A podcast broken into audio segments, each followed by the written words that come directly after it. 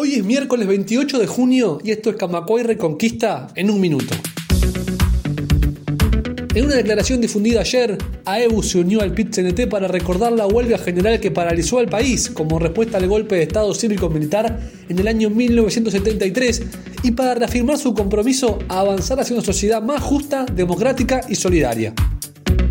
Murieron ayer dos trabajadores cañeros de 65 y 75 años, el primero de un infarto mientras cortaba caña de azúcar y el segundo de un accidente cardiovascular que había sufrido en su hogar. Por este motivo, el sindicato de azucareros de Artigas realizó un paro y reclamó por la edad a la que deben seguir trabajando en una tarea de mucho desgaste.